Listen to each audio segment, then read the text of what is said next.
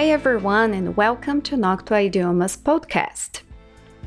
Você ou alguém que você conhece com certeza já ouviu alguma propaganda ou escola ou professor dizendo que é proibido traduzir, que tem que ser um processo natural de aquisição da língua e etc, etc, etc.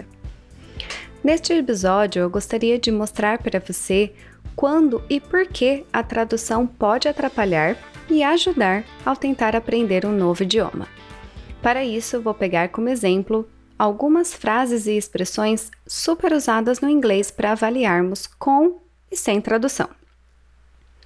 Vamos começar com uma frase bem básica que eu uso ao perguntar a idade de alguém. Em português, falamos quantos anos você tem?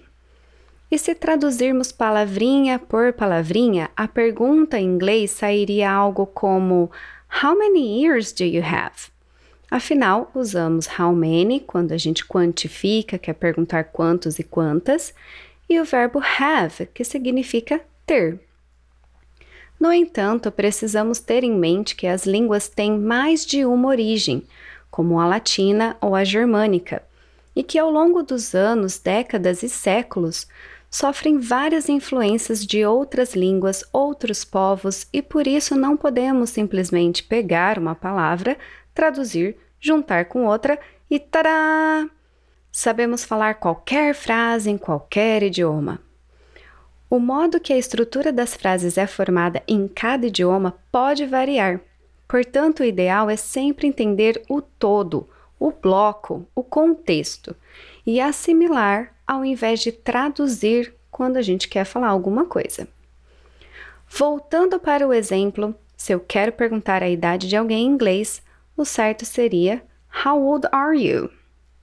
Que se traduzir ao pé da letra para o português ficaria Quão velho você é? Totalmente sem sentido, né? A gente não fala isso. Neste caso, a tradução mais atrapalha do que ajuda. Afinal de contas, a maneira que a língua portuguesa e a língua inglesa foram criadas e estão constantemente em mudança, aqui ou ali, são bem diferentes. Sendo assim, não fiquem obcecados querendo saber o porquê de tudo, pois muitas vezes simplesmente não tem motivo.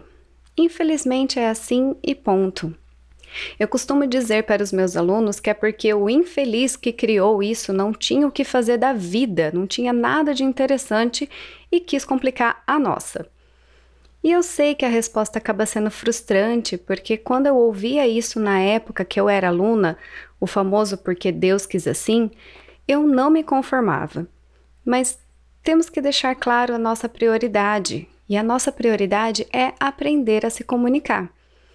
Por exemplo, se o nosso foco é aprender a entender e se comunicar em inglês, ao invés de gastar a nossa energia e o nosso tempo querendo entender o porquê de cada coisa, cada palavra, estrutura, expressão, podemos usar este tempo e toda esta energia para aprender mais e mais de uma maneira natural e menos mecânica.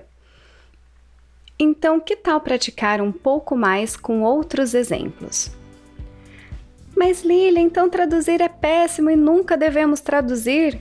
Não foi isso que eu disse. Mas então quando a tradução pode nos beneficiar? Ficou curioso, né? Então continue comigo que no próximo episódio eu vou te mostrar quando vale a pena sim traduzir. E vamos praticar ambas situações. Vamos lá? Thanks for listening to this podcast and I hope to have your company again soon. Bye!